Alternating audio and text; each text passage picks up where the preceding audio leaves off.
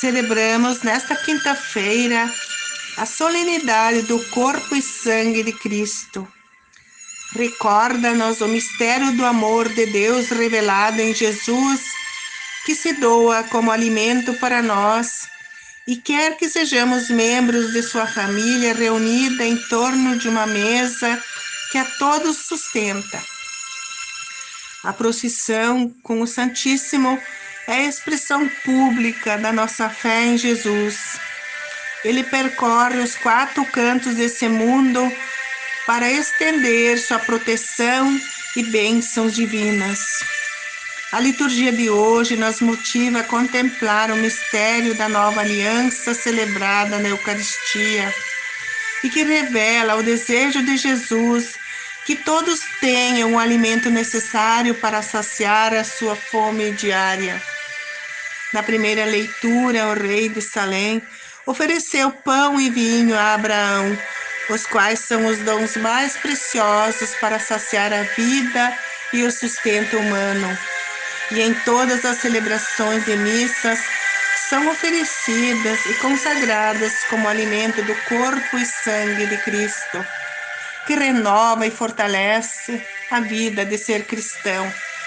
Na segunda carta de Paulo aos Coríntios, ele faz o relato da transcrição que o Senhor ofereceu para permanecer conosco todos os dias após sua partida.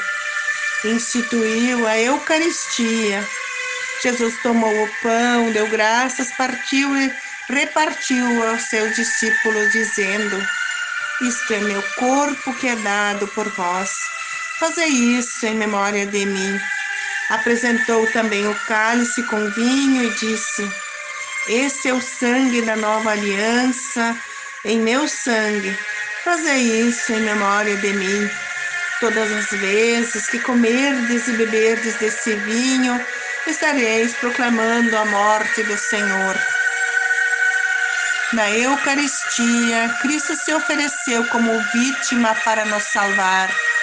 E todas as vezes que a celebramos, rememoramos essa paixão e essa comunhão que nos leva à comunhão com os outros e nos ensina a fazer sacrifícios pelos irmãos.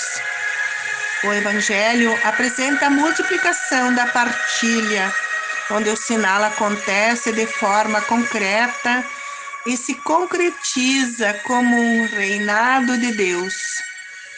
Pão partilhado é um pão abençoado e sacia a fome de uma multidão de famintos. Jesus não permite que a multidão seja mandada para casa e convida a todos que têm algo para partilhar que partilhe para amenizar o sofrimento alheio.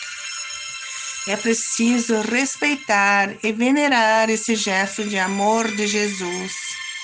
A nossa homenagem ao sacramento da Eucaristia se realiza na plenitude de nossa vida, nas nossas atitudes do dia a dia. Ao celebrar essa aliança, nos comprometemos, assim como o povo de Deus se comprometia, a cumprir os preceitos do Senhor colocando em prática o grande mandamento que Jesus viveu e nos deixou. Amai-vos uns aos outros como eu vos amei.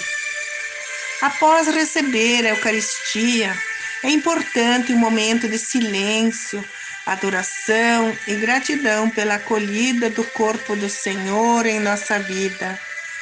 Pois é um momento de perceber os sentidos espirituais e que a comunhão eucarística é a fonte da comunhão que somos e integramos na unidade do corpo de Deus, que ao encarnar assumiu um corpo humano e, nas, e se solidariza com todos os corpos fragilizados para que tenham vida digna, com fé e esperança no amor de Deus.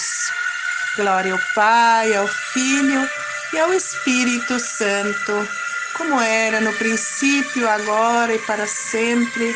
Amém.